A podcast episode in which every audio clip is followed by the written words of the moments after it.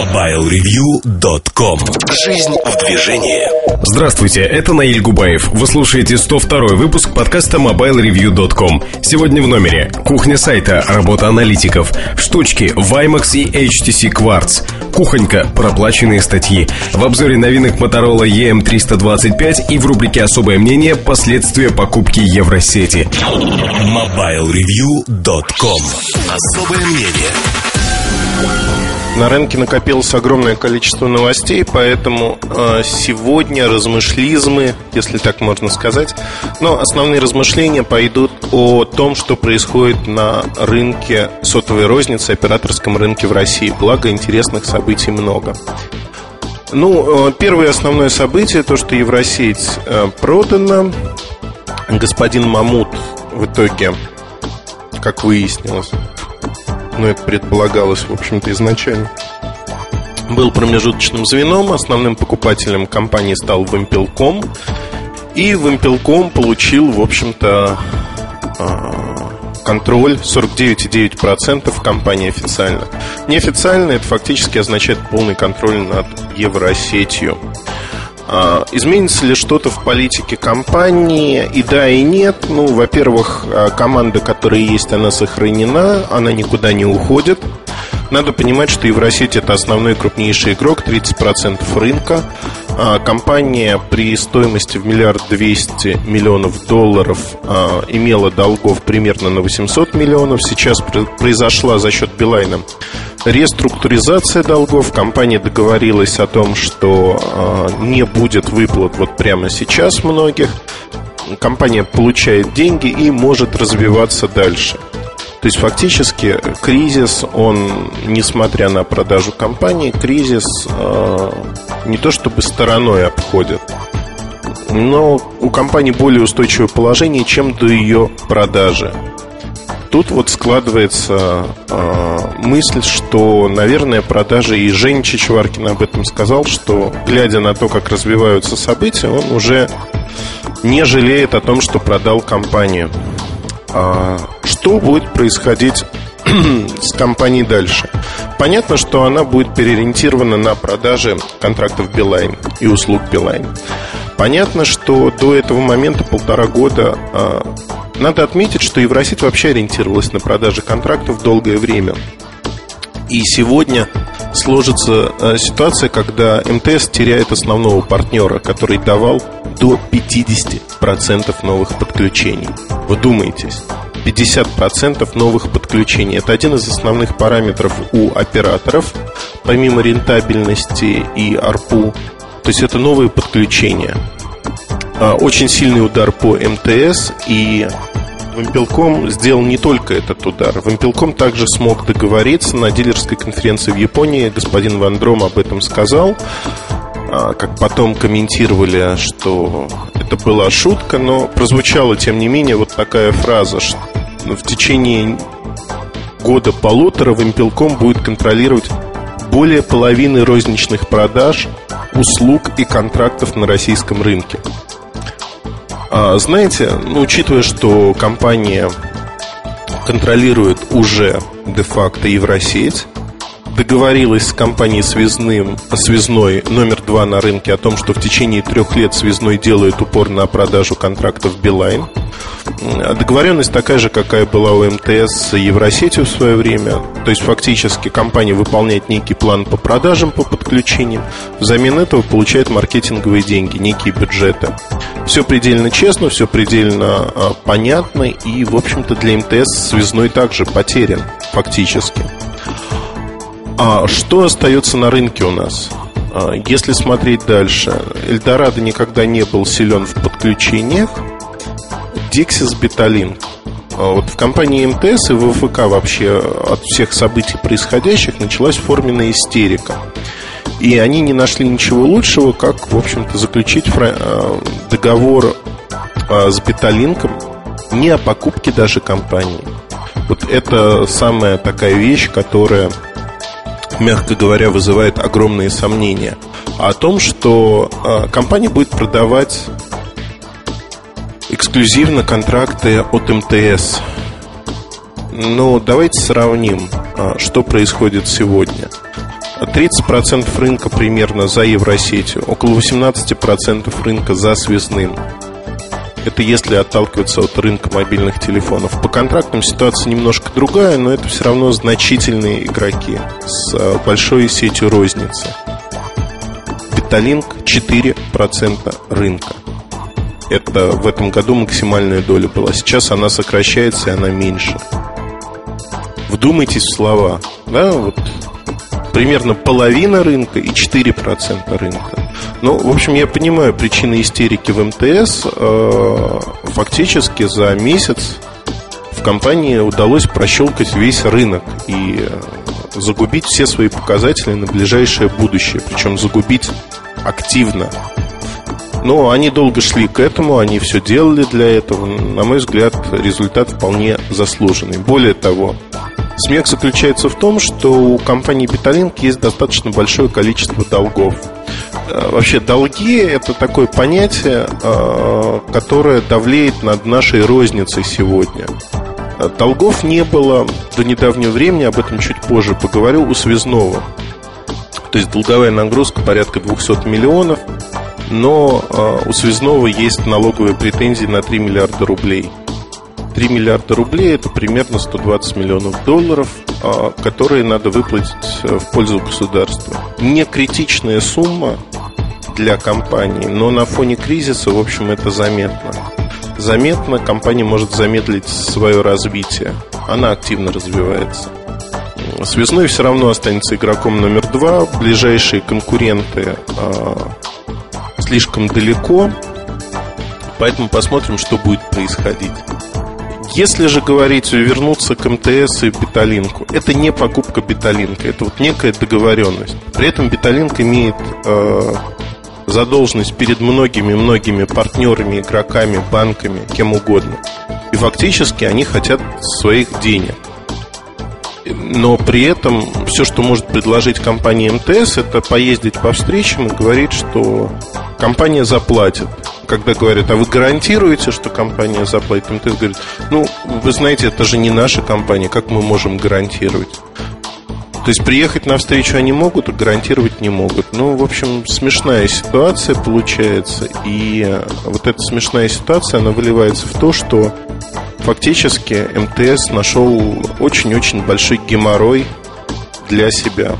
Несмотря на долги, надо было компанию покупать целиком, покупать за реальные живые деньги и не иметь вот такой проблемы, какую они имеют сейчас, потому что проблема серьезная. А, получается, что а, вот третий игрок, о котором я еще не сказал, оператор Мегафон. Мегафон всегда жил за счет не только профильной розницы сотовой, но за счет дилеров, которые, в общем-то, к рознице сотовой не имеют отношения зачастую. А минимальное вознаграждение, есть куда расти, и при этом а, сравнимый и даже больше уровень подключений, чем у Вимпелкома либо у МТС. То есть Мегафон от этой ситуации он не теряет и не выигрывает. Вот это перераспределение, фактически перераспределение долей, оно его минуло.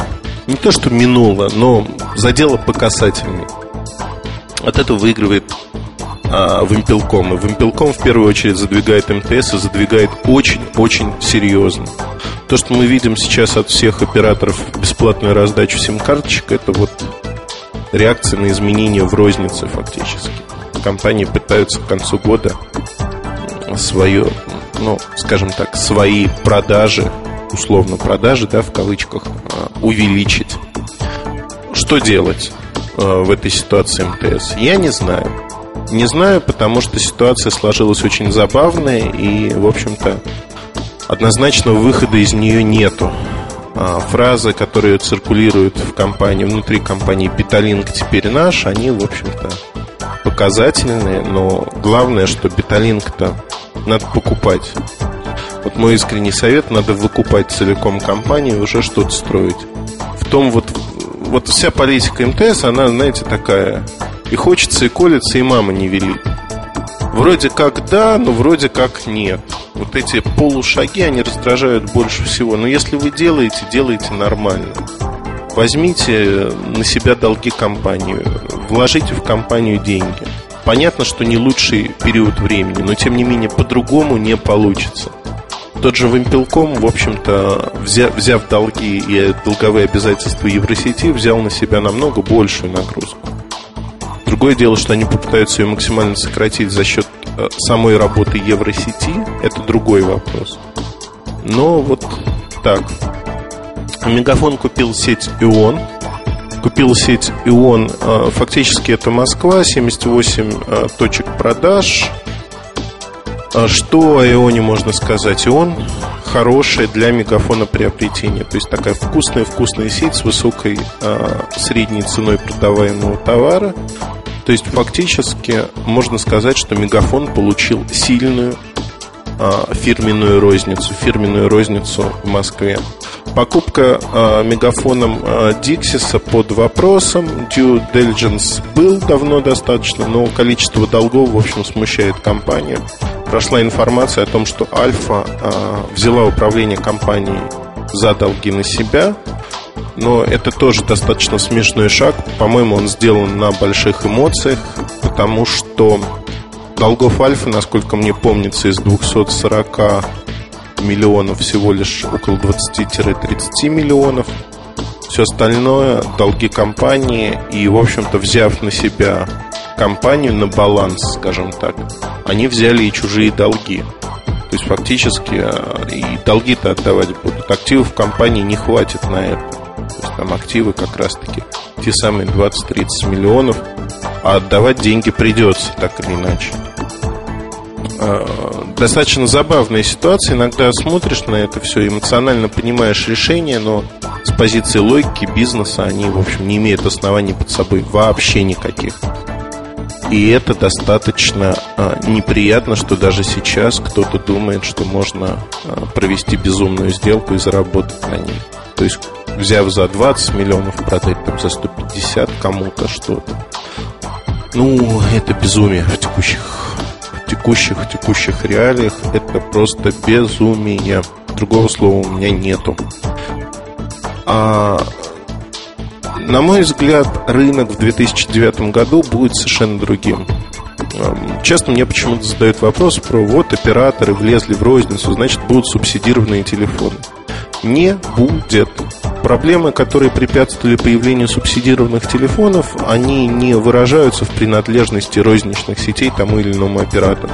Не выражаются в отсутствии кредитных историй, в отсутствии банковских инструментов для этого и так далее и тому подобное. То есть фактически а, год-два операторы будут переваривать приобретение. Переваривать в не лучшее время, когда рынок способен упасть где-то в половину в объеме. В деньгах еще больше.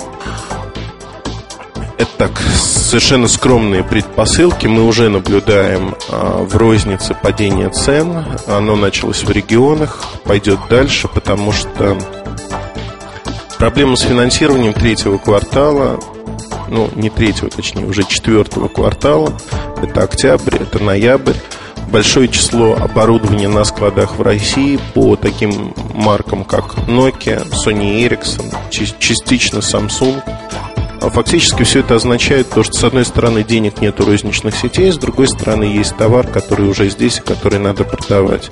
Некое, некоторые партнеры имеют, а, оптовые партнеры в первую очередь, имеют огромные стоки, которые надо куда-то деть. Поэтому цены медленно, но верно ползут вниз и будут ползти.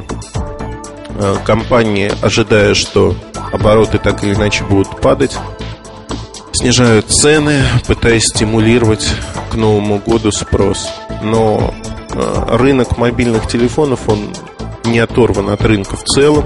Если посмотреть в другие смежные области, многие компании поступают аналогичным образом. И сегодня, в общем-то, идет конкуренция за потребителей между совершенно разными э, направлениями, между телефонами, шмотками, едой, да чем угодно. То есть конкуренция пошла такая – мультиплатформенный, если можно сказать.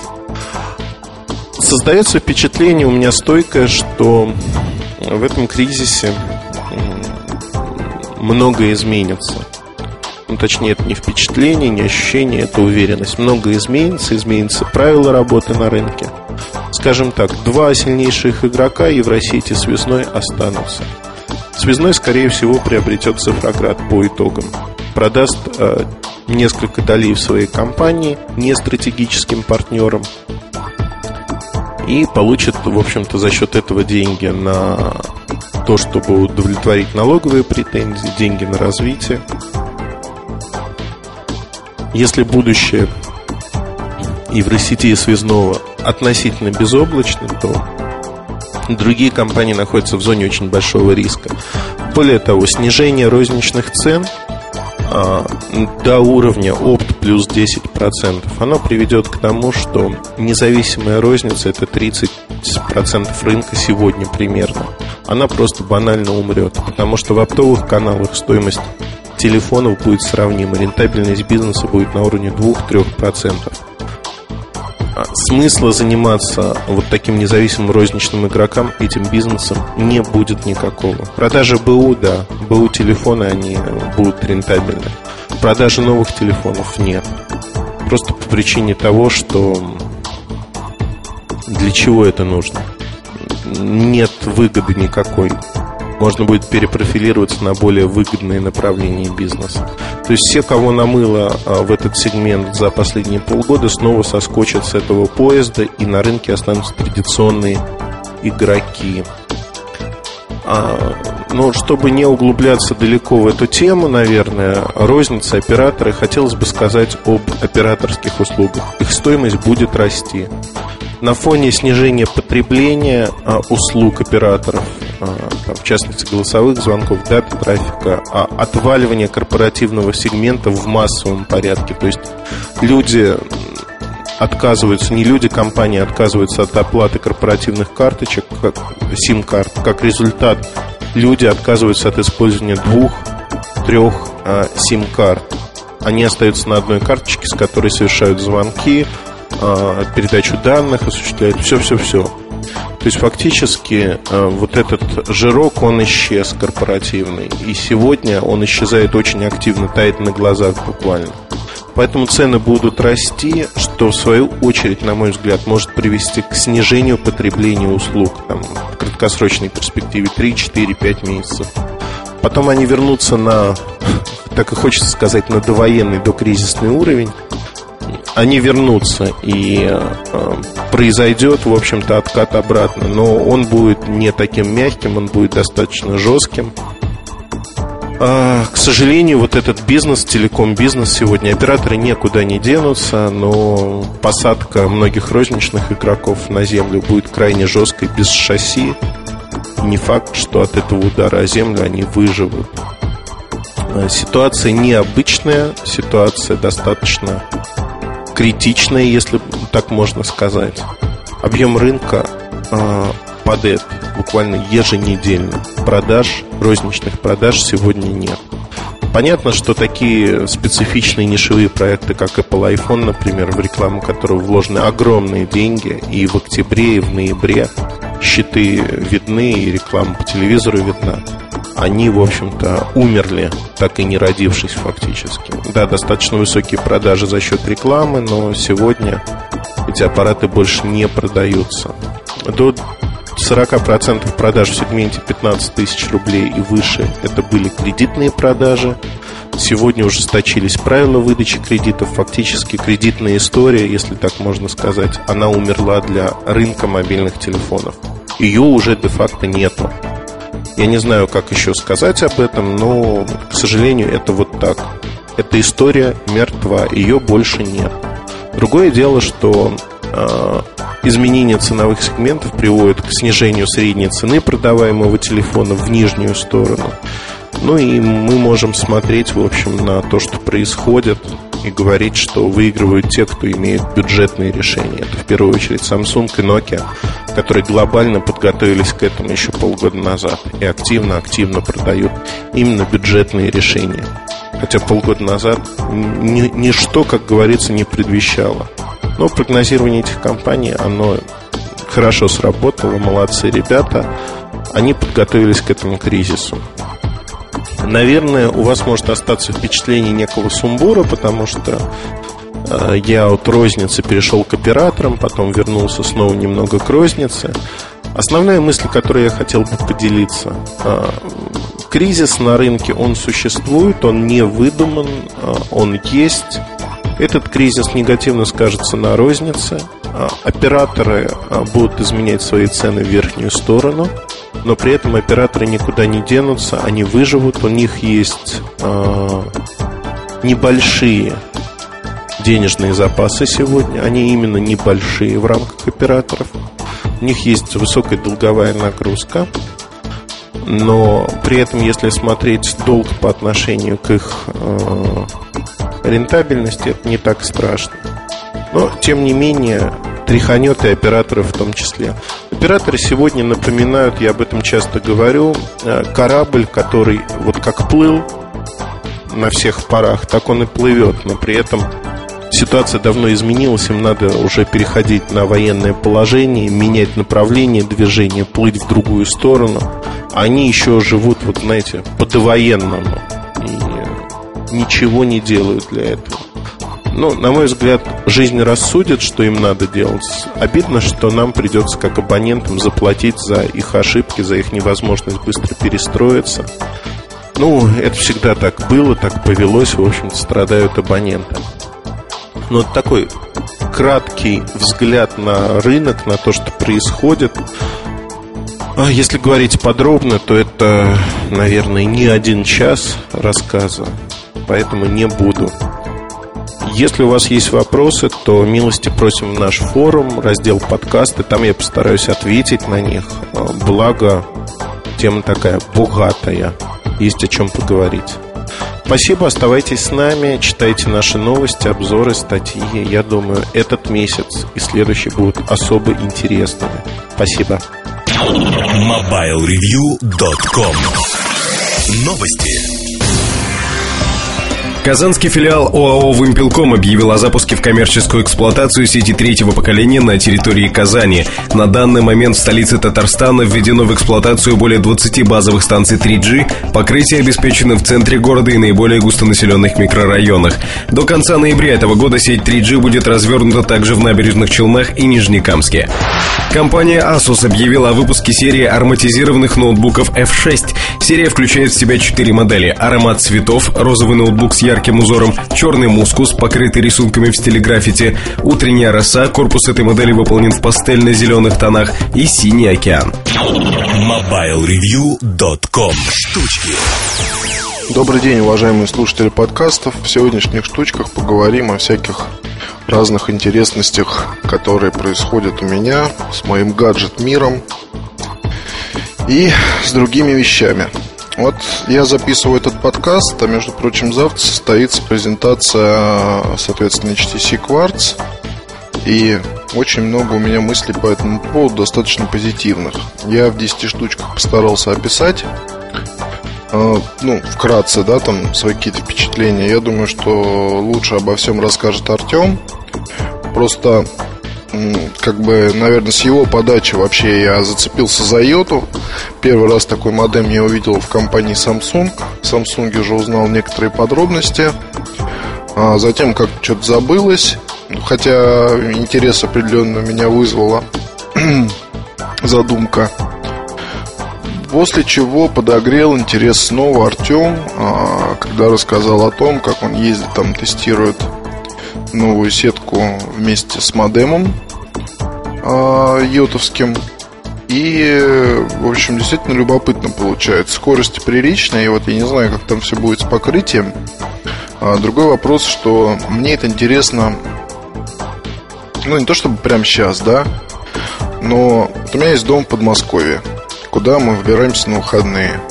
Практически каждые выходные. У меня там есть компьютер – а, я там подключен а, к сетке. К сетке я подключен, но так как э, там много времени не провожу, забываю платить и так далее, то периодически там интернета нет. А мало того, интернет там когда-то появляется, когда-то исчезает, то есть бывают там периодически всякие проблемы, которые не решаются по там, одному телефонному звонку. То есть это, как правило, проблемы с оборудованием какие-либо, и надо там куда-то идти, что-то перетыкать, перегружать и так далее. Соответственно, уже вот с каких-то пор я начал задумываться о том, что неплохо было бы или скалинговский модем купить для этих целей, а, либо, не знаю, продолжать использовать там свой GPRS-трафик, GPRS Edge трафик. Что, в общем, конечно, не очень здорово, потому что, ну, деньги-то есть, но они не резиновые, и хочется все-таки как-то тратить сумму. А насчет Скайлинка, ну, в том месте, где я живу, вот говорят, что все не очень хорошо с приемом, и лучше деньги зря не тратить, потому что там, в принципе, то на то и выйдет. Что это, что, что Skylink. А в Йоте вижу какое-то спасение определенное. Вот если она придет в Москву, потом в Подмосковье, то да, это будет очень клево, потому что ну, скорости, которые обещаются, плюс люди в компании, которые кажутся достаточно адекватными, интересными. Здесь, соответственно, уже можно ждать чего-то такого. Хорошего развития, хорошего сервиса. Плюс несколько волнует меня, конечно, вот эта вот самая интересная сделка с HTC. Я вот, кстати, да, вот еще интересный момент. Тут вот про Edelweiss, да, была раздута шумиха. Но вот если посмотреть, в принципе, вот выходит такое устройство. Вот если выходит HTC Quartz, допустим, да, а он не конкурент iPhone, он просто коммуникатор на базе Windows Mobile с большим дисплеем. Отличительная фишка – это поддержка WiMAX. То есть, в принципе, он как бы заточен на то, чтобы э, работать с йотой, по сути, в условиях Москвы. А с одной стороны, может показаться, что пользователей не найдется слишком много, да? Вот с другой стороны, перед нами обычное устройство, в которое можно вставить любую сим-карту, можно использовать там и другие типы передачи данных. То есть, по сути, это самый, э, скажем так, обычный коммуникатор, у которого просто есть дополнительная сладость, которой можно пользоваться, которой можно не пользоваться.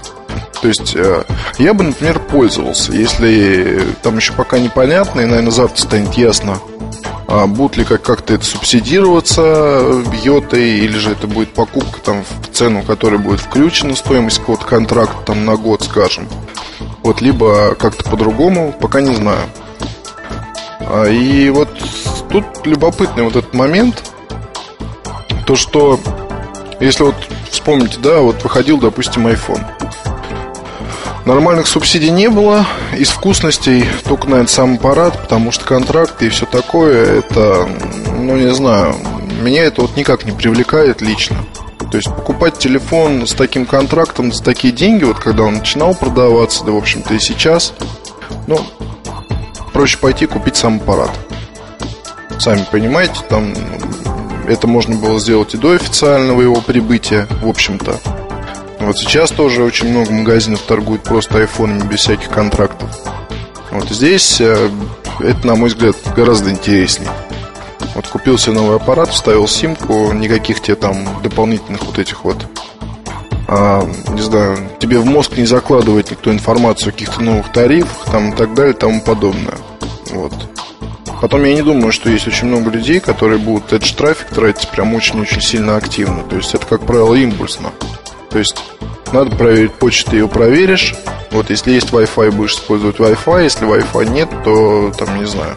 Если подозреваешь, что у тебя там много свалится всего, то очень небольшое количество граждан станут на айфоне скачивать всю свою почту со всеми вложениями, потому что, ну, это все равно траты определенные. Безлимитный в ней тариф с безлимитным интернетом, это, конечно, тоже здорово, но психологически тратить такие деньги, там, более 2000 рублей в месяц, вот тоже могут позволить себе не, не всякий.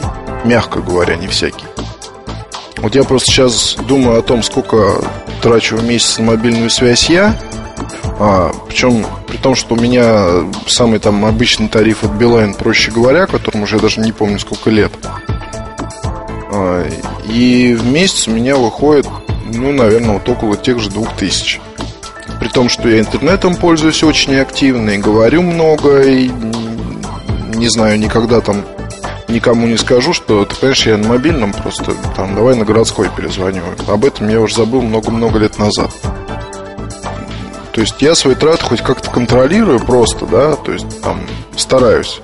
Вот, но все равно вот эти вот, вот эта сумма, которую там я плачу то есть денег на счет положил, не закончились, добавил еще. Мне так удобнее и психологически комфортнее, чем раз в месяц положить на счет, там, скажем, 3000 рублей. Ну, не знаю почему. Может, такая психология совковая, может быть, нет. Ну, вот, по крайней мере, получается так. Если говорить о кварце, то здесь э, эта вкусность, она как бы, ну... То есть все смотрят на устройство сейчас. В основном. То есть, если по форумам посмотреть, по новостям там и так далее, о, новый HTC, о, кварц там, о, это тот же самый HD, только немножко в другом корпусе, бла-бла-бла. Но, на мой взгляд, здесь интереснее вот именно поддержка WiMAX. То есть, если покупать такое устройство, зная о такой штуке, да, то это дополнительное такое маркетинговое преимущество и довольно сильное, потому что в Москве вот оно работает, и это очень-очень хорошо, что оно в Москве работает, потому что можно будет использовать как модем свой аппарат, можно будет э, просто, соответственно, где-то в центре спокойно, без всяких там лишних телодвижений скачивать свою почту, смотреть вложения, заниматься кучей других вещей. Вот это вот клево. То есть мне вот эта вся затея нравится, я бы с удовольствием потестировал его. Вот, ну, не относительно устройства, наверное, да, а относительно вот сервиса, который с ним в паре бонусом прилагается. Это вот не очень-очень любопытно. Вот еще один момент здесь. Э, возвращаясь к Эдельвейсу, да. Вот давайте подставим на место HTC Quartz Edelweiss. Вот просто чисто теоретически. Вот некая компания, да, вот связалась с другой компанией, предложила ей то, что давайте мы вот сделаем такой девайс, добавим туда такую вот поддержку, вот, и будем как бы вместе продвигаться. Вот мы малоизвестный разработчик, но у нас будет вот такое вот устройство с такой возможностью. Лучше бы это было? Я думаю, да. Вот между тем, господа из компании, сами знаете какой, уверенно пытаются подтолкнуть на рынок устройства, на тот рынок, где, в общем-то, мест не особо много. Вот, и сейчас мест для дорогих устройств вообще, по сути, нет. Что самое интересное. То есть никто не думал о том, а, что под Новый год люди будут сто раз думать, прежде чем что-то дорогое себе купить. Удивительная ситуация, но это таковы реалии рынка. Вот речь не о Эдельвейсе потому что, ну, тут уже все, как говорится, скушено, а потом отправлено в отхожее место. Речь про то, как две компании могут сделать друг другу приятное. Скорее вот так. Потому что HTC здесь получает дополнительную вкусность. Вот, и всем может как бы говорить о том, что вот у нас есть устройство с WiMAX, вот, и мы уж там на острие технологий, вот, и мы сотрудничаем вот с Yota, вот и вообще все клево. Вот плюс сам девайс там такой, Uber девайс в какой-то степени, да? Вот, а компания Yota может рассказывать о том, что, ребят, ну вот мы с компанией HTC сотрудничаем и сделали вот такое вот устройство, на котором прекрасно работает наш сервис. Клево? На мой взгляд, да. Вот отличный пример, как э, адекватные люди могут там все делать правильно. Я не хочу заранее там давать какие-то оценки и прочее, но если говорить исключительно о том, вот о внешней стороне вопроса, а не о том, как оно будет работать, как это будет организовано и так далее, то здесь очень любопытно получается такая вот связочка. Вот, надеюсь, не одному мне. А, что еще хотел сказать, да? А, вот тут же, кстати, это может дать и толчок ноутбукам с WiMAX. Мне интересно, какой из производителей первым начнет поставлять сюда такие устройства. Вот сервис, я надеюсь, будет расти, процветать, и у него будет много пользователей, и ноутбуки обязательно понадобятся. Вот в активе есть ноутбуки от Toshiba, насколько я знаю, модели то ли от Acer, то ли от Asus, кто-то там еще. Ну, в общем, неважно. Я думаю, у компании такие заготовки есть, они могут быстро поставить. Другой вопрос, кто из производителей первым пойдет на контакт с Йота вот, и предложит что-то свое. Особенно, мне кажется, здесь э, это будет интересно тем, кто производит нетбуки. Вот там, я не знаю, дополнительный вот этот вот модуль может дать определенное конкурентное преимущество. А еще один момент. Тут вот пишут про то, что написали мне письмо один читатель Мол, если вот только для Москвы такое сделать, то компания разорится и там бла-бла-бла и тому подобное. А, мнение, на мой взгляд, неправильное. Вот, потому что как бы там ни было, это все странно и смешно. Новые технологии приходят повсюду. Вот, и многие компании по-всякому начинают их опробирование. Кто-то начинает с регионов, кто-то начинает с Москвы. Это личное дело там, соответственно, каждого отдельно взятого коллектива. И есть свои исследования, есть наверняка свои там наметки, задачи, цели и так далее. Пример Москвы, ну не знаю, у меня вот почему-то возникает ассоциация с фирмой Сонет, которая счастливо себе торговала оборудованием нестандартного э, необычного стандарта, наверное, так лучше сказать, да, там CDMA аппараты, э, которые можно было использовать только в Москве, с, с очень вкусными тарифами. Вот это было, соответственно, у нас в начале нового века, да, где-то, по-моему, то ли в 2004 году, то ли в 2003 компания Sonet перешла в ведение компании Skylink. Всем пользователям Sonet и мне в том числе дали телефоны Huawei. И на этом мое знакомство с компанией Skylink закончилось. После телефона Huawei как раз. Вот замечу, что до этого пользовался замечательным, прикольнейшим аппаратом Sky, который мне там доставили из очень хорошей страны одной. И он здесь счастливо работал. В общем, у меня была такая замечательная трубка, а тут вот бац и все. А, ну, не знаю, почему-то вот прям напрашивается такое сходство, потому что, ну, вот ну, Сонет тоже был только для Москвы. Вот. Был ли он доходной компанией? Ну, могу только предполагать, наверное, да, учитывая то, что там тарифы были Э, достаточно удобные, и люди не покупали себе пустышки. То есть, ну, представьте, чтобы попасть в Сонет, нужно иметь с собой оборудование, которое там, соответственно, нужно было прошить. Вот, чтобы появился в нем там номер, ваша информация. Ну, в общем, там, я не знаю, какие тонкости технически не хочу разбираться, но факт в том, чтобы попасть в Skylink, нужно было купить аппарат. Вот. И, соответственно, я не думаю, что много людей захотело бы тратить деньги на аппарат – а, чтобы заиметь какой-то там телефонный номер, им не пользоваться, а просто кинуть в шкаф. То есть это не симка, которую купил, там поюзал для определенных задач и выбросил. А здесь все гораздо было сложнее. Куча было людей, которые покупали, э, соответственно, контракты дорогие. То есть там, например, 2000 долларов первоначальный был взнос, вот и потом то ли 20, то ли 30 долларов ежемесячно ты платишь, у тебя безлимитно. Безлимитная штука. Номер прямой был. То есть это организации использовали, там, и вольные всякие стрелки художники и так далее, тому подобное. Без всяких проблем. Было ли это круто? Да. Плюс э, владельцы сонетских аппаратов друг друга отличали, была такая определенная идентификация, потому что это было довольно необычно. Конечно, там некоторые проблемы существовали там с качеством связи в определенных местах. То есть не везде прием был идеальный. Но если говорить вот о центре, то все было отлично. В Подмосковье, ну, по большому счету, там в ближнем-то нормально все было.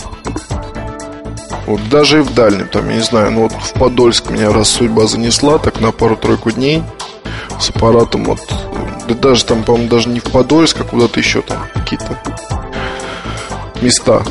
Вот и там Сонет, Сонет прекрасно работал, насколько я помню.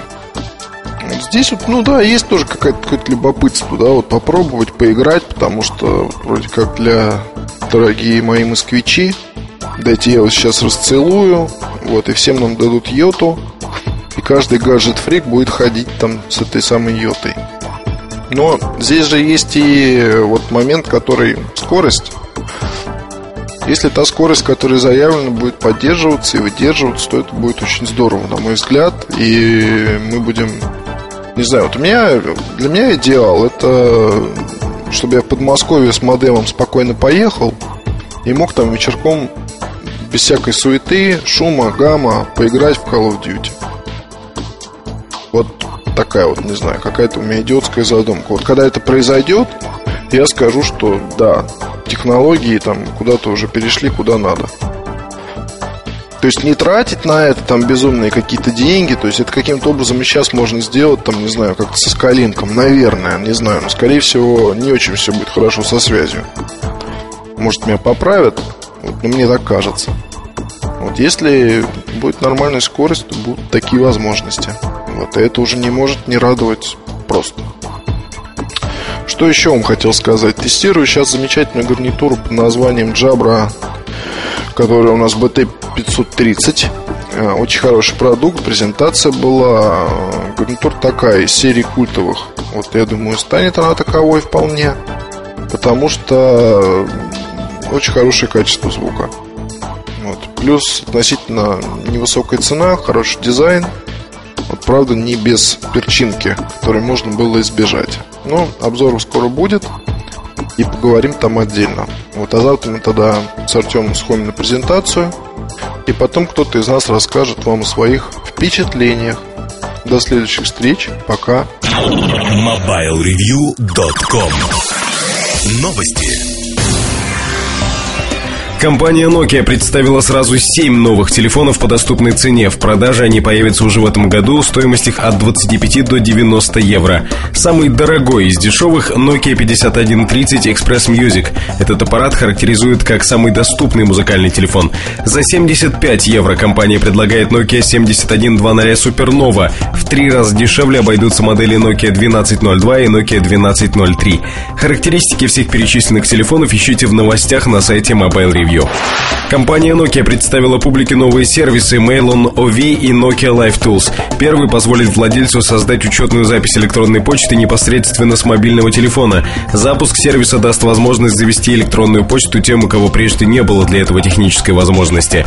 Другой сервис Nokia Live Tools предоставит разнообразную информацию в области сельского хозяйства и образования. Эта услуга предназначена в первую очередь для сельских жителей. MobileReview.com Обзоры новинок. Motorola EM325 – это музыкальный слайдер. Он выпускается в двух цветовых решениях – черненький и беленький. Оба выглядят достаточно неплохо, но надо понимать, что, в общем, и то, и другое решение. Пластик недорогой, да и сами аппараты недорогие.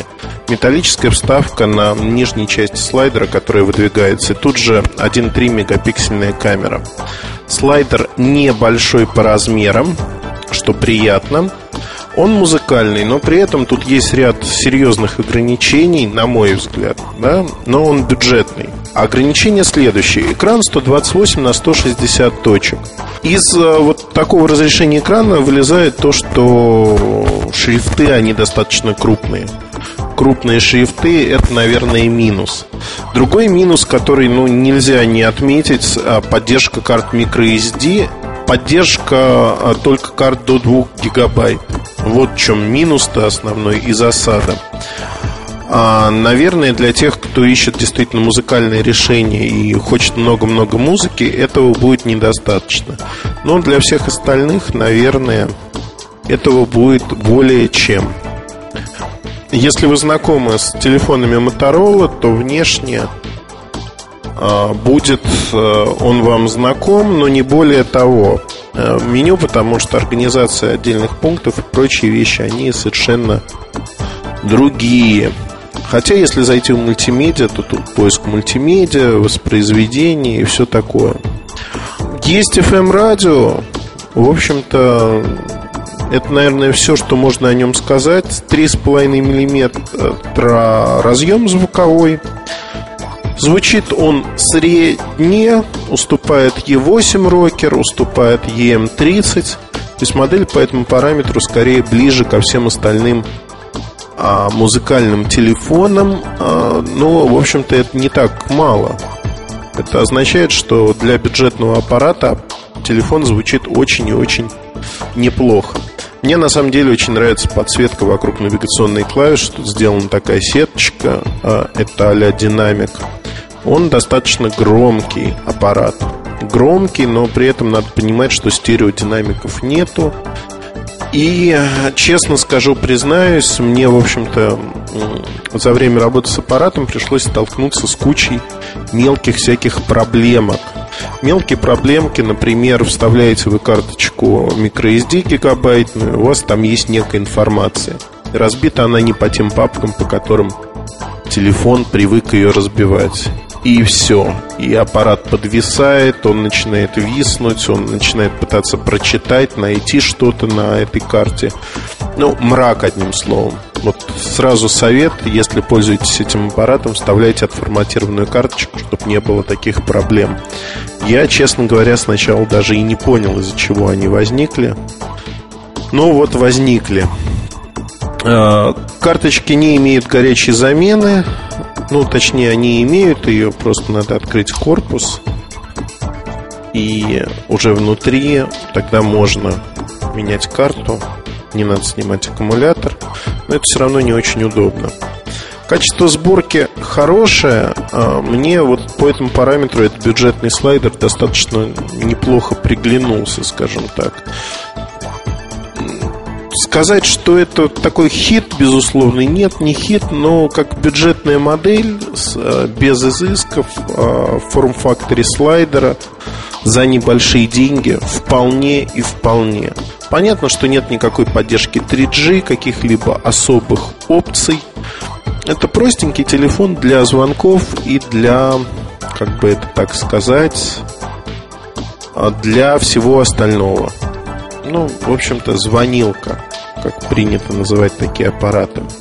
Мне кажется, что, учитывая все вышеперечисленное, телефон не станет очень популярным. А, но, возможно, он привлечет людей, э, которые экономят, э, скажем так, с одной стороны, хотят сэкономить на покупке телефона, с другой стороны, в общем-то, хотят получить музыкальную модель. В этом сегменте э, аппаратов с наличием разъема 3,5 мм практически нету. Аппарат действительно, вот повторюсь, собран неплохо. Скорее нравится, чем не нравится. Краткий вывод по модели. А продаваться умеренным будет. Но, безусловно, не хит. Если смотреть на нашу классификацию э, новинок, о которых мы говорим постоянно, но это скорее даже не игрок, а претендент. Вот такая вот модель получилась у компании Motorola. Я думаю, что она неплоха. Спасибо, и все вопросы вы можете оставлять у нас в форуме, а обзор этой модели в самое ближайшее время появится у нас на сайте. Спасибо. MobileReview.com Новости. Canon объявила о выпуске двух новых HD-камер XH-G1S и XH-A1S. Видеокамеры обеспечивают профессиональное качество видео в формате HDV 1800i. От своих предшественниц они отличаются важными усовершенствованиями. Изменена конструкция объектива для большего удобства, расширены возможности записи звука, увеличено число функций, необходимых для художественной съемки. Компания Samsung анонсировала коммуникатор T-Omnia для корейского рынка. Устройство, по сути, представляет собой аппарат Omnia с несколькими усовершенствованиями. Увеличенный размер и разрешение дисплея, а также добавлен DMB-приемник. Размеры новинки несколько больше, чем у оригинального коммуникатора Omnia. MobileReview.com Кухня сайта Добрый день, дорогие слушатели подкастов. Сегодня мы с вами поговорим о самом интересном – Соответственно, это у нас будет кухонька про проплаченные статьи. Нет ничего любопытнее в жизни журналиста, чем писать проплаченные статьи. А, но для начала, наверное, давайте разберемся, какие они бывают, эти самые проплаченные статьи. Я полагаю, что стереотип мог, может сложиться такой. А, в некой компании, с которой журналист работает, ему предлагают денег, чтобы он написал хорошую статью.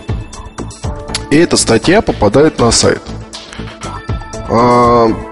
И какое-то время там висит. Или в журнал. Вот, журналисту, соответственно, дают в конверте денег. И он счастливый дальше живет. И отвечает на вопросы читателей, почему вот так хорошо написали про это ужасное а, про этот ужасный телефон. Я скажу, что этот стереотип ничего общего, в общем-то, к жизни не имеет. Ну, какой-то степени, наверное, да, иногда так бывает. Но здесь уже вопрос такой, что в редакции подобные штуки вычисляются крайне быстро. А в компаниях тоже сидят люди такие, они вовсе, их никто не учил быть разведчиками, и однажды, там, не знаю, в разговоре с представителями другой компании, другого издания, они проговорятся, то, что вот Васину Пупкину, Васе Пупкину просто дали бабла, и поэтому Вася Пупкин такое написал. Если это не инициатива была главного редактора или главному редактору денег не было, а, ну, я утрированно говорю, да, в любом случае редактор или журналист, который сделал такое вот действие, он может пострадать. То есть, если речь идет о деньгах.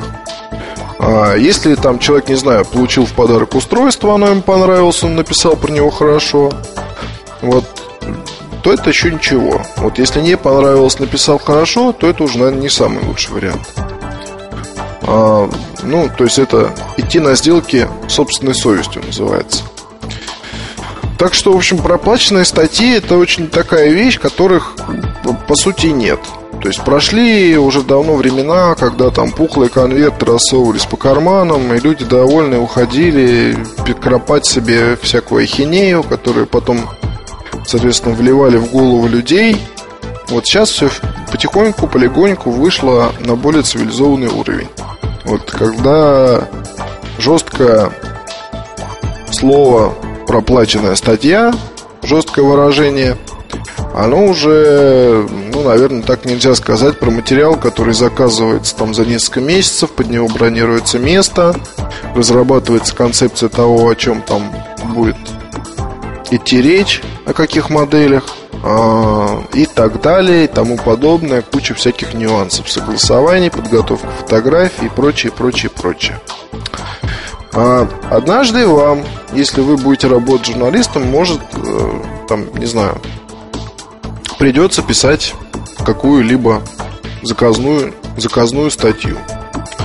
Я хочу вам немножко рассказать о своем опыте. Вот, благо, он велик и в самых разных отраслях человеческой деятельности, вернее, про всякие разные отрасли человеческой деятельности были там какие-то вещи написаны.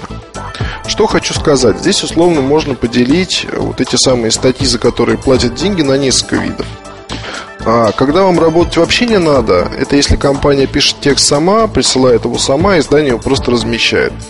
Вариант здесь не очень хорош тем, а, то что в редакции тяжело контролировать вот эти вот эти вот самые писульки, вот, потому что это может быть как э, в худшем случае просто пресс-релиз слегка перелопаченный, вот в лучшем случае это когда кто-то из сотрудников умеет связывать слова предложения, вот, и пишет нечто более-менее адекватное, вот, но там могут встретиться три восклицательных знака, такие выражения, как «отлично», «превосходный», «великолепный», «не имеющий конкурентов» и прочая бельберда. Вот это надо просто править, но это все равно будет лучше, чем пресс-релиз. А, второй вариант – когда вам предлагают самому на основе пресс-релиза или еще чего-то, не глядя на устройство, вот написать ту или иную вещь. Устройство здесь можно смело откинуть в сторону и подставить все, что угодно. Здесь уже нужно применять фантазию. Вот фантазию стоит применять следующим образом. Во-первых, надо найти в сети все, что есть вот про эту самую штуку.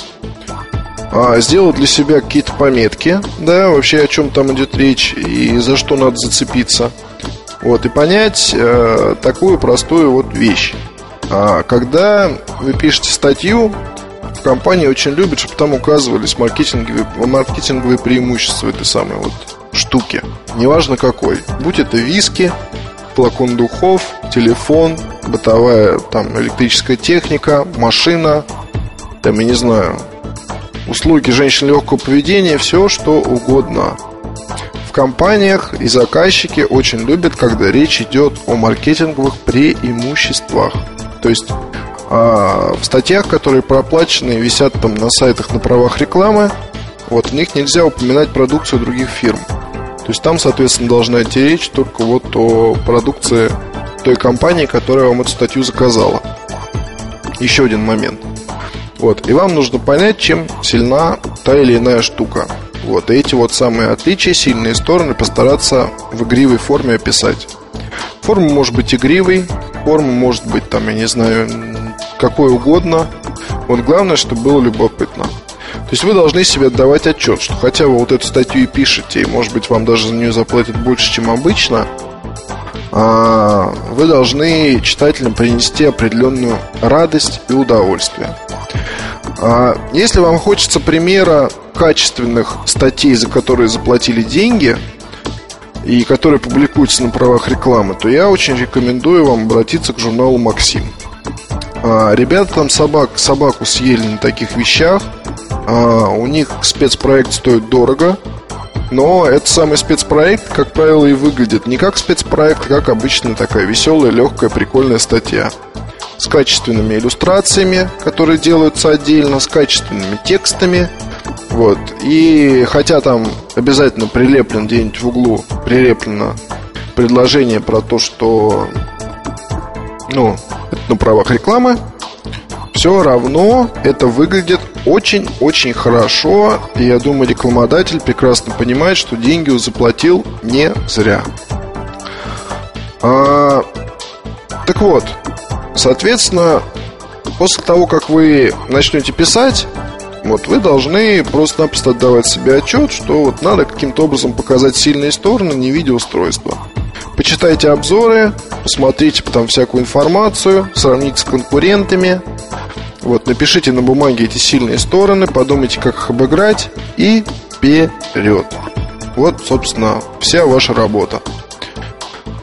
А, третий вариант это когда, собственно, штука у вас на руках, а вы имеете возможность ее, собственно, попробовать каким-то образом и уже после этого написать. Вот. Ну, здесь вам будет проще, поверьте. То есть, если у вас есть опыт, и если вы таких штук пробовали уже много, то в любом случае у вас есть возможность сравнить, и вам просто нужно будет написать про сильные стороны, а не трогая слабые. Или трогая их чуть-чуть так аккуратно. Вот, потому что никто из рекламодатели не любят, когда говорят о слабых сторонах.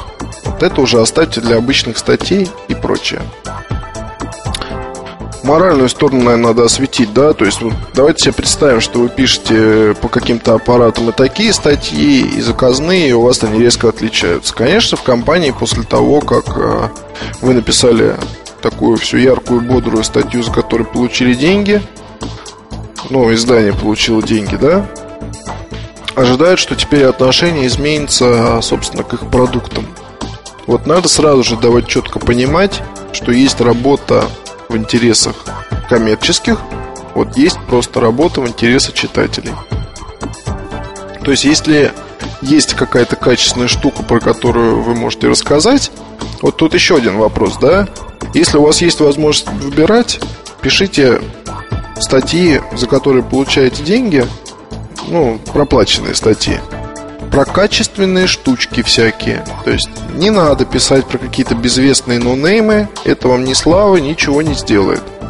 То есть самый оптимальный вариант писать про какие-то хитовые вещи, вот, и которые сами по себе прикольные, а здесь вам просто нужно написать про них хорошо. А такое, к сожалению, встречается достаточно редко. Вот. Но иногда бывает, и я думаю, что это настоящий праздник для правильного журналюги. Вот, и рыбку съел, и сел там, куда надо. Вот. Соответственно, моральная сторона вопроса. Вот надо давать понять. Надо давать понять. Аккуратно, без давления, но достаточно жестко нужно выразить свою позицию, что если я писал хорошо об этом вот здесь, то не факт, что я пишу хорошо вот здесь.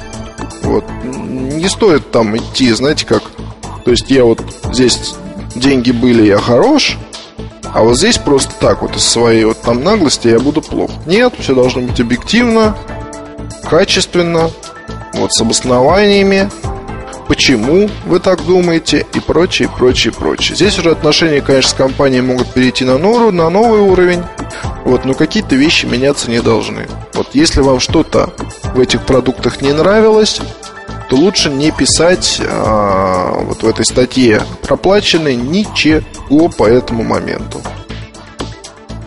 Там это может быть все что угодно, не буду никаких примеров приводить. В силу того, что сам пишу подобные материалы порой. Соответственно, что еще хотел сказать? Не стесняйтесь читателями обсуждать э, вот эти самые материалы, если работаете на сайте. Не стесняйтесь. Вот стесняться здесь нечего. Читатель имеет право знать, что происходит, если вдруг не заметил там шильдик на правах рекламы. Читатель имеет право высказать свое мнение по поводу этой статьи, потому что хоть она за нее деньги и заплачены, вот, но все равно он должен иметь возможность высказаться по продукту, о котором идет речь. То есть, э, как бы, я не знаю, если компания вам платит дополнительные деньги за то, что вы не будете давать читателям высказываться на форуме по поводу статьи, за которую они заплатили деньги, то это уже как минимум странно выглядит.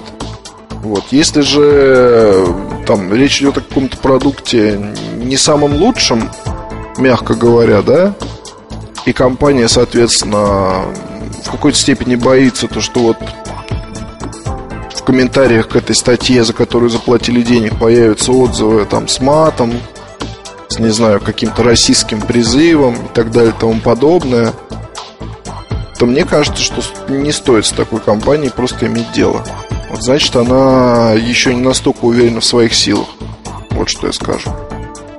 Не настолько уверена в своих силах, чтобы выслушать претензии там или похвальбу своих покупателей, вот и отнестись к ним адекватно, по-человечески.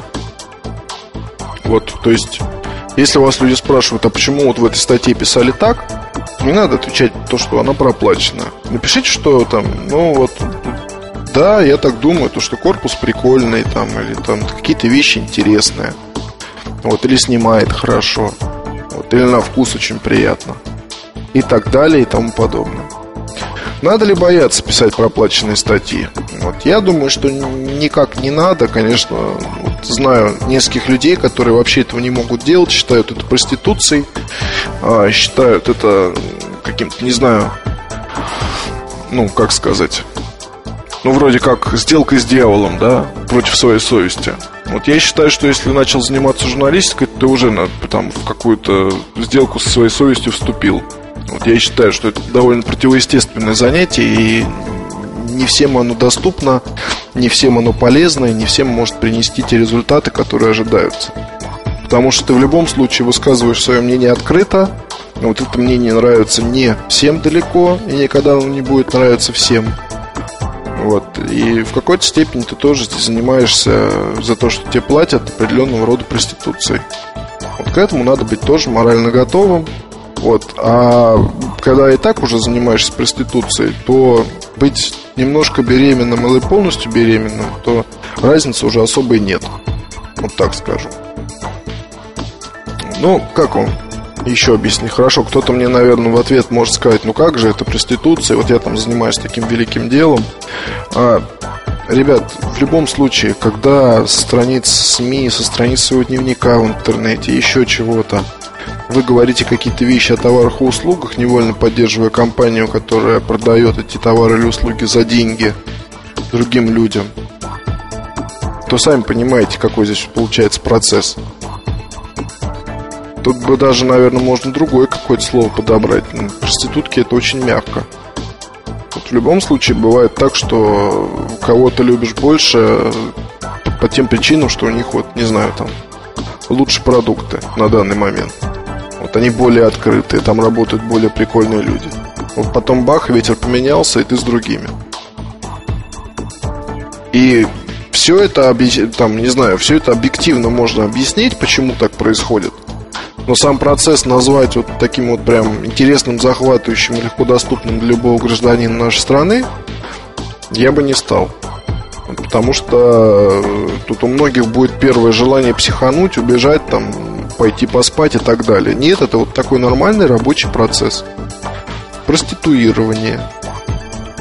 И надо к нему определенным вроде нет, но привыкнуть к нему нельзя. Вот, надо просто отдавать себе отчет в том, что то, чем ты занимаешься, оно в любом случае, кто-то тебе эту работу оплачивает. Ждет от тебя определенных результатов.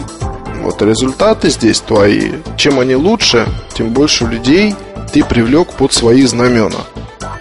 Вот, соответственно, ну, аналогии там, я думаю, ясны. Вторая там, третья древнейшая, первая древнейшая профессия, как угодно это можно назвать.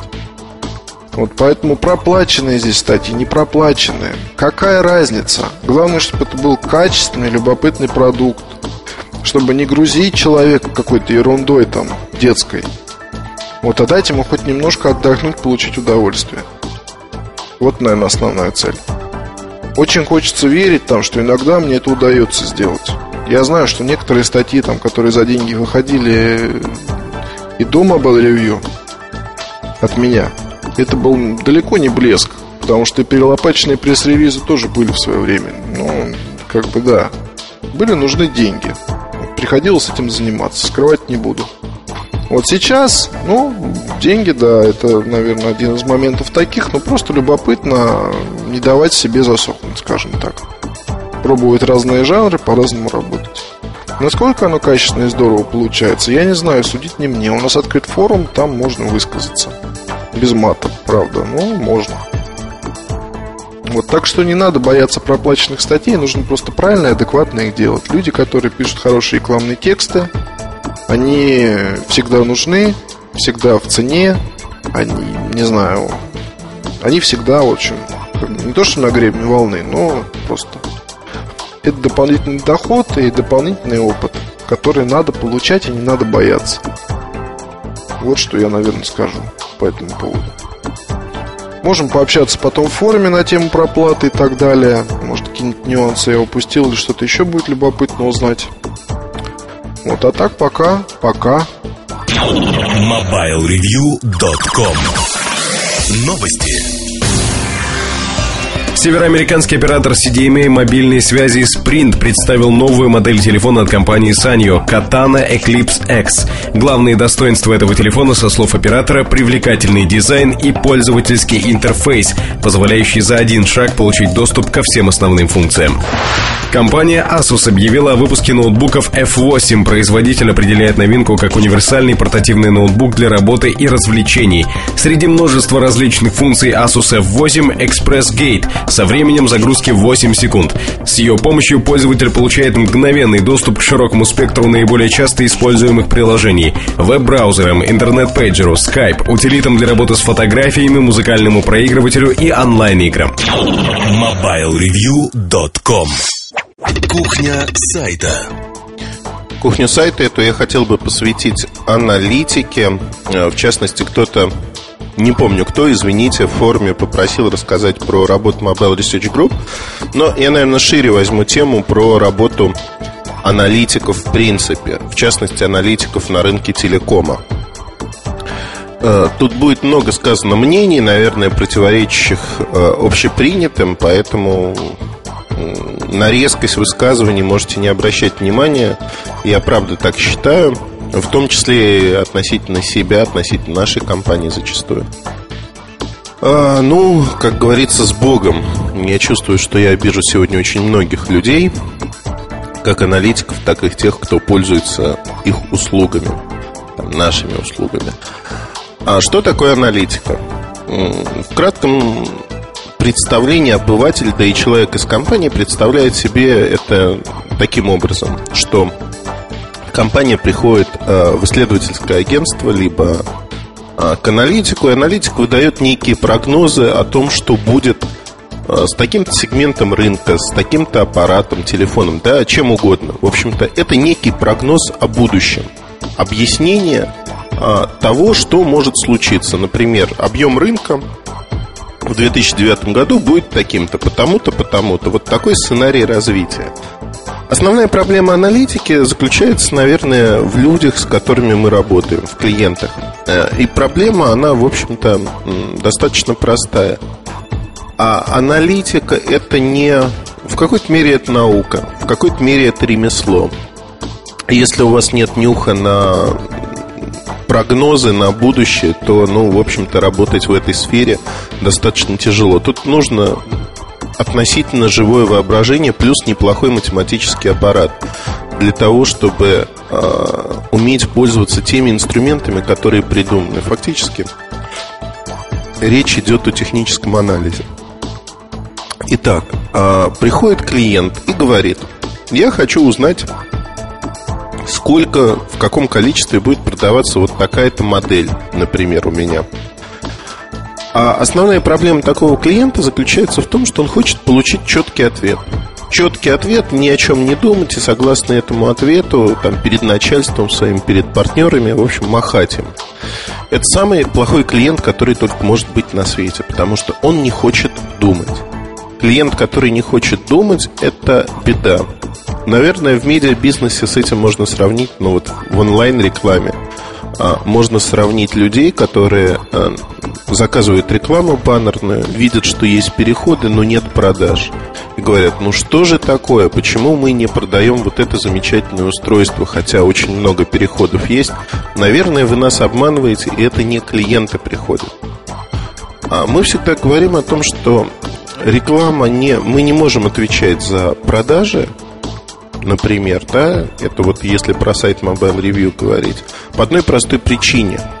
Если вы устанавливаете цену на 40% выше рынка, то вы не продадите даже одной штуки образца. Да, люди будут приходить, удивляться на вашу стоимость, на ценник этого аппарата и уходить куда-то еще. Ну, идиотов нема, как говорится. Вот примерно такая же сходная ситуация с клиентами аналитических отчетов зачастую происходит. Люди не хотят думать, люди хотят получить цифру и не задумываясь ее использовать. Так в жизни, к сожалению, не бывает. Слишком много факторов, которые нельзя учесть. Мы стараемся учесть максимальное количество происходящего, но всегда модель так или иначе округляется. Для того, чтобы понимать модель, для того, чтобы понимать, а, что происходит, надо быть в этом рынке. Надо понимать этот рынок. И вот тут складывается такая ситуация, когда, в общем-то, недостаток информации, он даже во благо. Во благо клиенту, потому что ему не надо думать о каких-то дополнительных факторах. Мы предоставляем такую грубую модель, которая его зачастую устраивает, и она работает. Если вдаваться в подробности, возникает множество ненужной информации для клиента, и не имея этой информации, он тонет, тонет в ней. Фактически самые хорошие клиенты а, для аналитика это те, кто понимает и разбирается в рынке. Те, кто действительно нуждается даже не столько в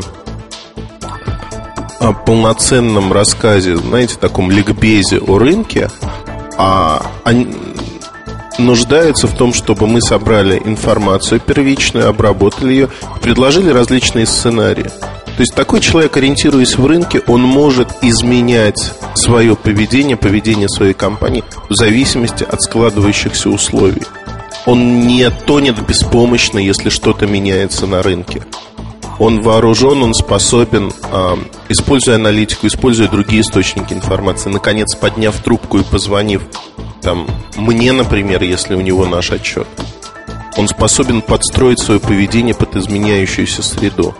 Вот это основная проблема, потому что сегодня это делают единицы.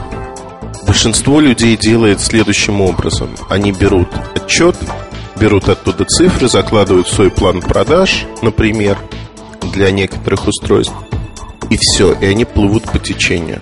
Больше их ничего не интересует. Их интересует объем рынка, объем сегментов, которым они хотят продавать.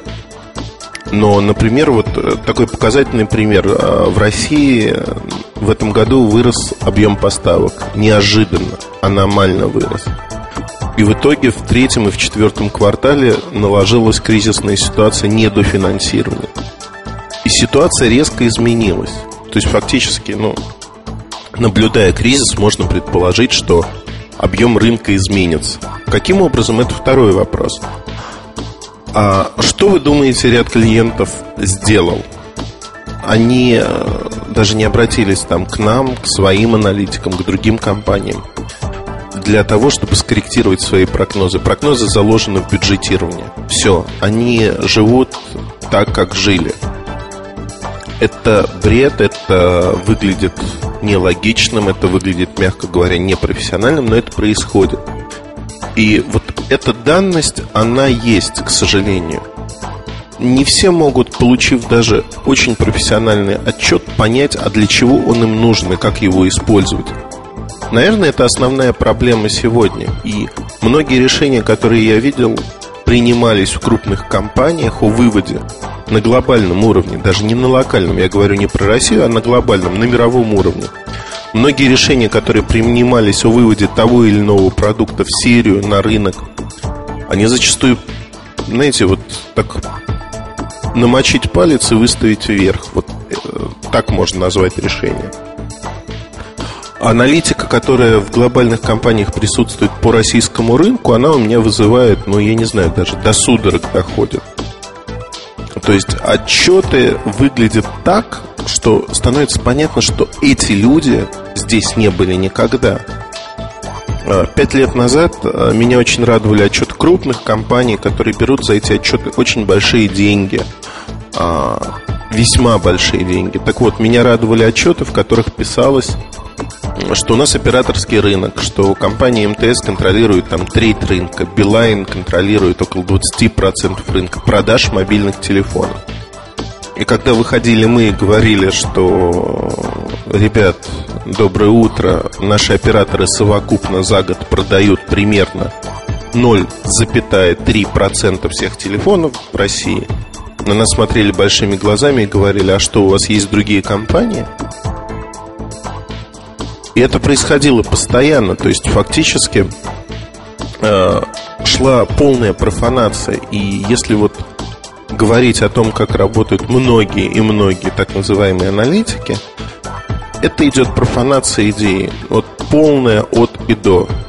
Фактически полное незнание рынка, но желание удовлетворить заказчика, оно превалирует. И это приводит к очень-очень пагубным последствиям. Действительно пагубным. Как для профессии, восприятия отчетов, аналитики, ну, для всего. А другой момент восприятия аналитики связан ну, с восприятием ее, наверное, э, скажем так, будущее, оно многовариантно. Как в детской сказке. Налево пойдешь, голову сложь, прямо пойдешь, коня потеряешь. Направо пойдешь, ну и так далее. А если говорить про аналитику, это всегда сценарий. Всегда несколько сценариев – а, которые предлагаются заказчику в зависимости от не от ситуации, а от тех вводных, которые он дал. А для продукта это могут быть различные сценарии при ценовой политике как самой компании, так и конкурентов.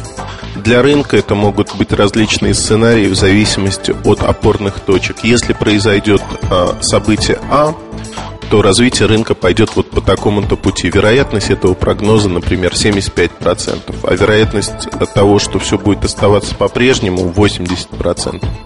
То есть фактически клиенту надо идти по этим опорным точкам и смотреть, а вот произошло такое событие, если да, то куда идет рынок? А в прессе, да и вообще в статьях озвучивается одна точка зрения. Не вот сценарии не используются, потому что линейное мышление наших читателей, оно, скажем так, вот я тут читателей не хочу обидеть, но действительно линейное мышление, оно не воспринимает два или три варианта. Это воспринимается как попытка предсказать все, при этом а, прогнозирование не воспринимается. То есть прогноз в глазах обывателя это а, примерно такое сообщение – в 2009 году, 16 декабря, случится то-то. Знаете, я вам могу сказать четко, это надо к гадалке обращаться, а не к аналитикам. Аналитики не могут предсказать, что случится в конкретную дату. Нострадамусов нет. Аналитик должен и может а, спрогнозировать, что будет происходить а, с тем или иным событием с большей или меньшей долей вероятности и предложить варианты. Это все, о чем мы можем говорить сегодня. Ну вот я, например, всегда удивляюсь, когда там заказчик аналитических отчетов, он фактически э, потребитель аналитики, скажем так. Он фактически подталкивает компанию к тому, что мне не нужны варианты, мне нужен один ответ. Будет то-то. Это очень недальновидно, но, как говорится, зачастую мы не отказываем, и предлагаем. Но компании, с которыми мы работаем, мы пытаемся, если они этого не понимают, пытаемся объяснить разницу между хорошей аналитикой и просто бумажкой. Тут есть еще один момент, который, в общем-то, выглядит а, не очень красиво, не очень хорошо, но часто используется компаниями. Компаниям нужно отчитываться о своей деятельности. То есть компании нужно показывать, что вот независимая исследовательское агентство оценивает наши усилия таким-то образом. Особенно на фоне конкурентов. То есть фактически показать, что Вот наша динамика развития такая-то. Ведь компания не может сама оценить свою долю по отношению к конкурентам. И тут начинаются всевозможные вещи. Но я не буду называть имя этой компании, но мне было очень забавно наблюдать, а, как а, там процент одной из корейских компаний неожиданно вырос, хотя компания испытывала проблемы и э, проблемы серьезные. А, причина была достаточно простая. Эта компания приобретала отчет, приобретала отчет и в зависимости, вот, знаете, такая торговля аналитикой шла. И э, понятно, что к реальности эти данные не относились. Э, изменение было там на 3-4 процентных пункта в доле рынка. Это огромное изменение. Использовать такую псевдоаналитику для анализа чего-либо э, невозможно. Ее можно использовать только для анализа того, сколько заплатила какая компания за эти отчеты как клиент. И, ну, в общем-то, все, наверное.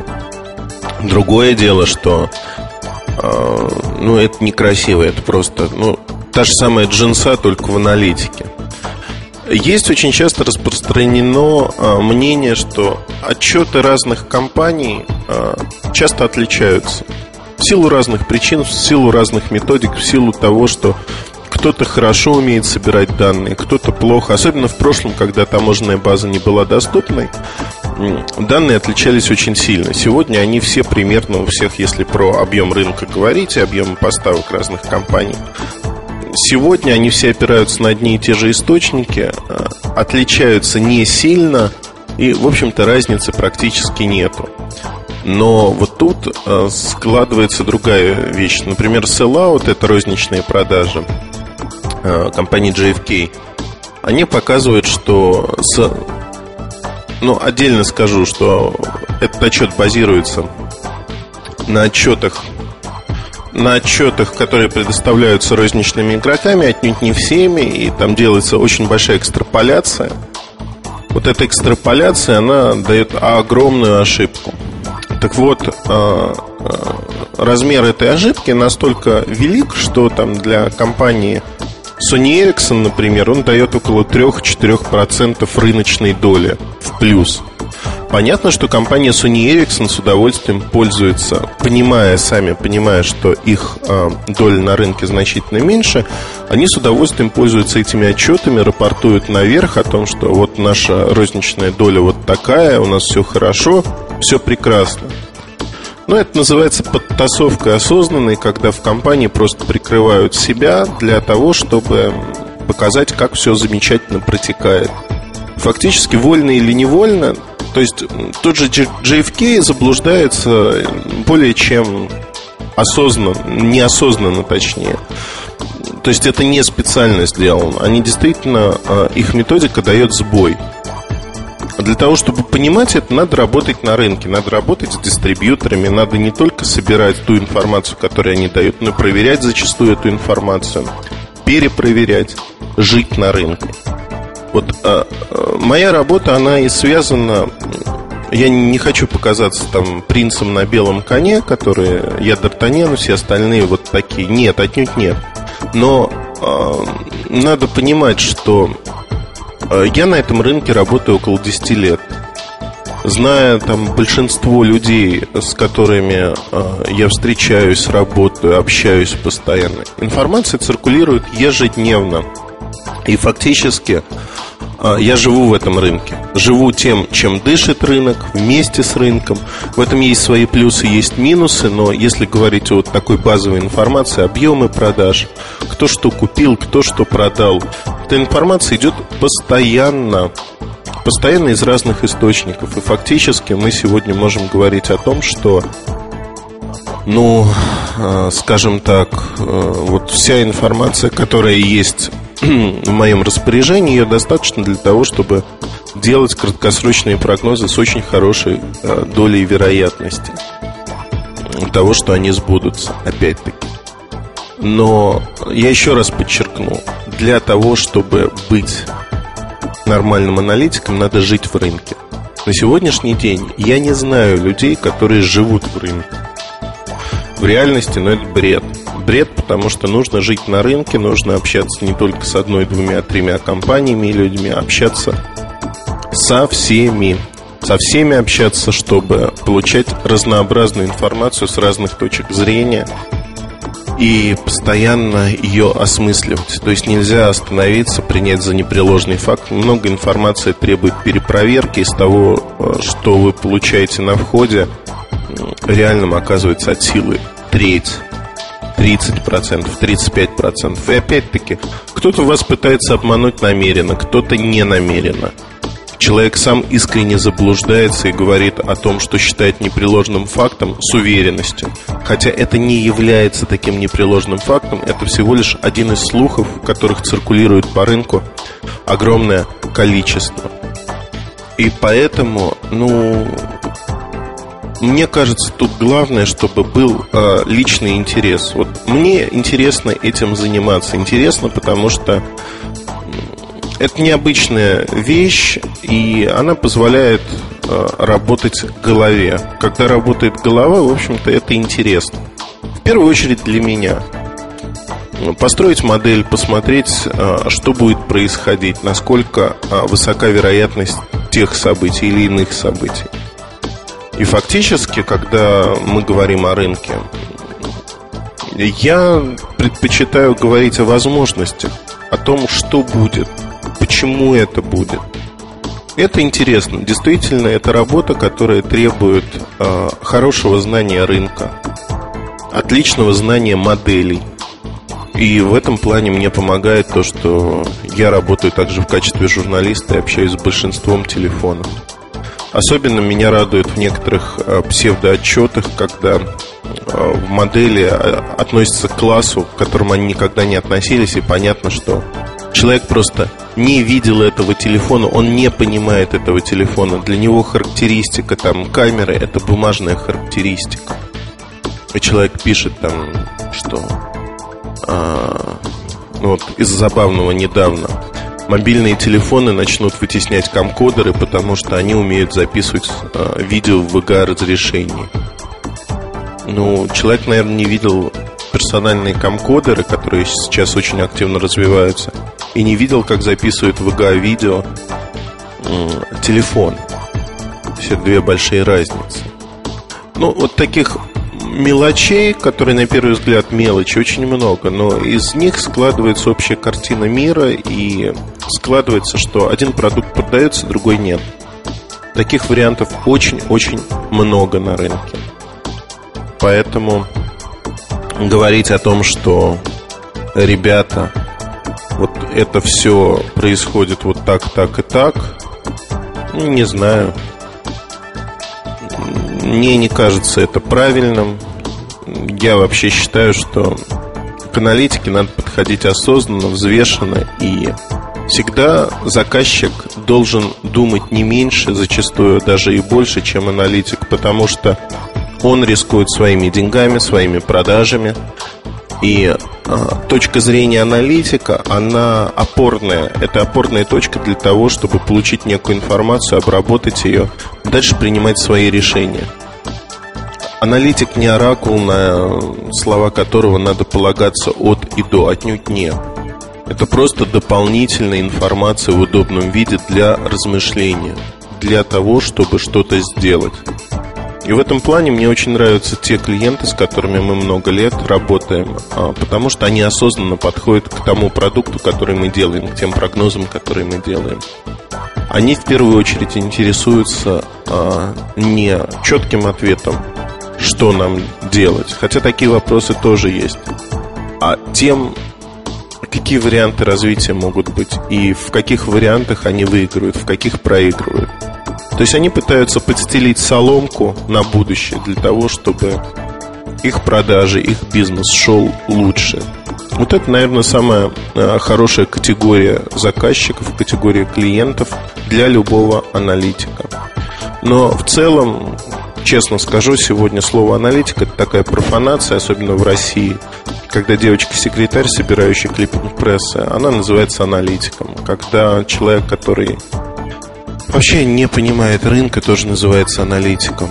Ну, много-много всего. происходит, к сожалению, на сегодняшний день крайне мало людей знающих, понимающих. И, как правило, эти люди работают не аналитиками, а главами представительств, либо а, людьми, занимающими высокие позиции, топ-менеджеры а, розничных игроков, компании, представители производителей, которые продают телефоны. Одним словом, отнюдь не аналитики, а люди, которые и определяют этот рынок во многом. Но вот вкратце, не буду углубляться больше, вкратце я хотел рассказать. Получилось, кстати, не очень остро, я никого, по-моему, не обидел сильно.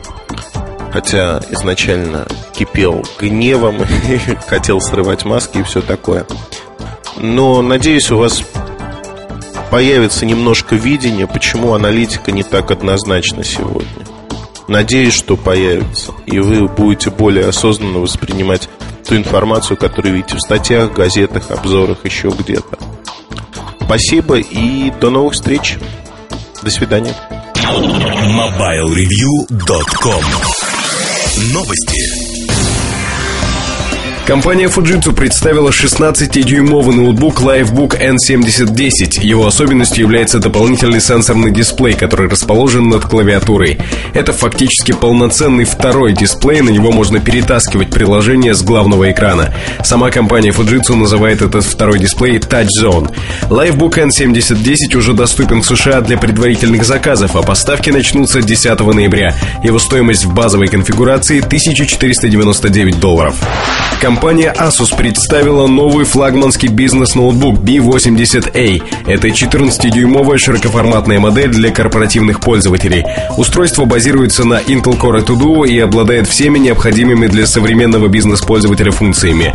Клавиатура Asus B80A снабжена защитой от брызг воды, дисплей с LED-подсветкой позволяет работать даже при слабом освещении, а док-станция, предлагаемая опционально, обеспечивает быстрый и удобный доступ к периферии. Детальные характеристики устройства ищите в новостях на mobilereview.com.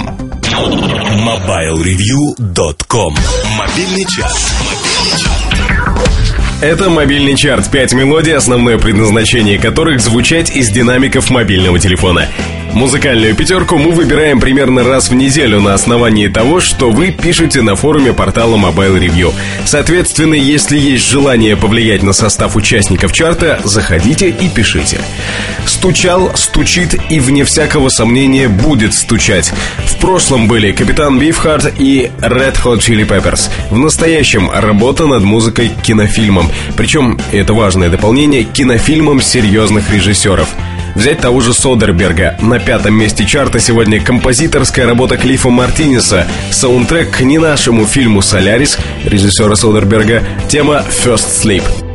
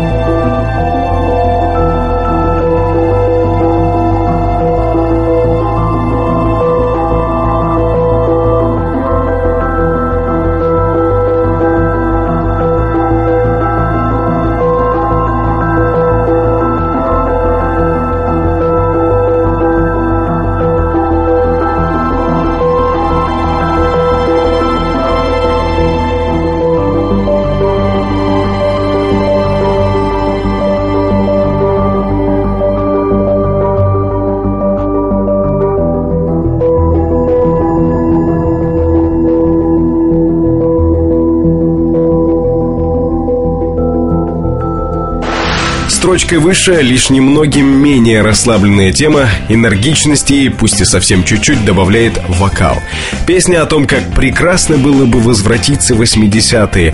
Лично я это время в силу возраста помню смутно, поэтому оценить в полной мере ностальгическую нотку в произведении Electric Light Orchestra не могу. Тем не менее, рингтон прекрасный. Ticket to the Moon. Четвертое место.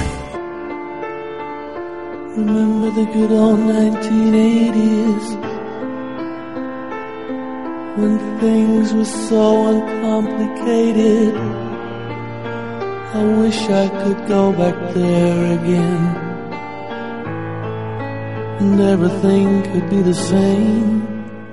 I've got a ticket to the moon. I'll be leaving here any day soon. Yeah, I've got a ticket to the moon. Rather see the sunrise in your eyes. Got a ticket to the moon. I'll be rising high above the earth so soon. And the tears I cry might turn into the rain that gently falls upon your window. You'll never know.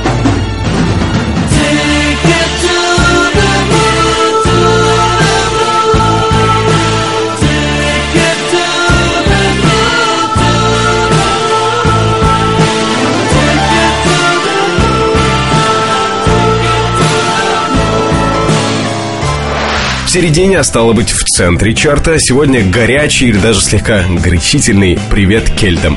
Мелодия, идеальным образом дополняющая процесс наполнения организма сидром в исполнении Горана Бреговича и в «Систер».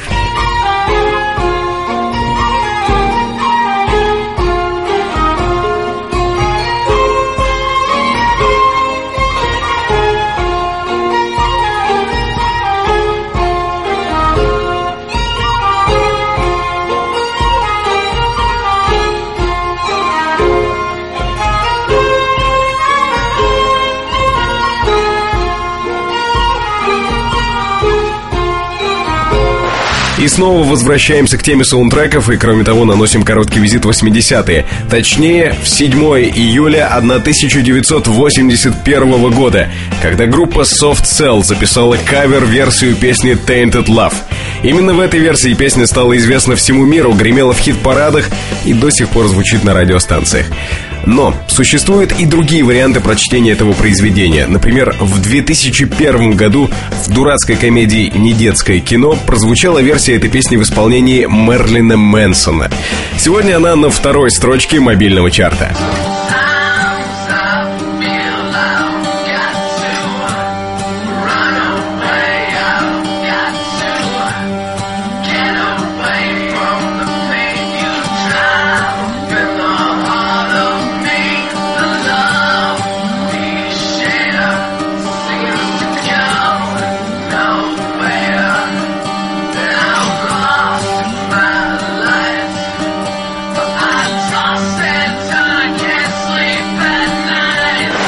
На первом месте сегодня совершенно неожиданность. Риалтон, который звучит как рингтон.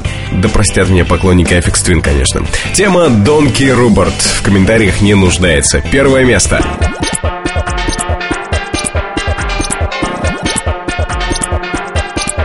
Все на сегодня. Очередной разномастный при этом по обыкновению крупнокалиберный чарт подошел к концу.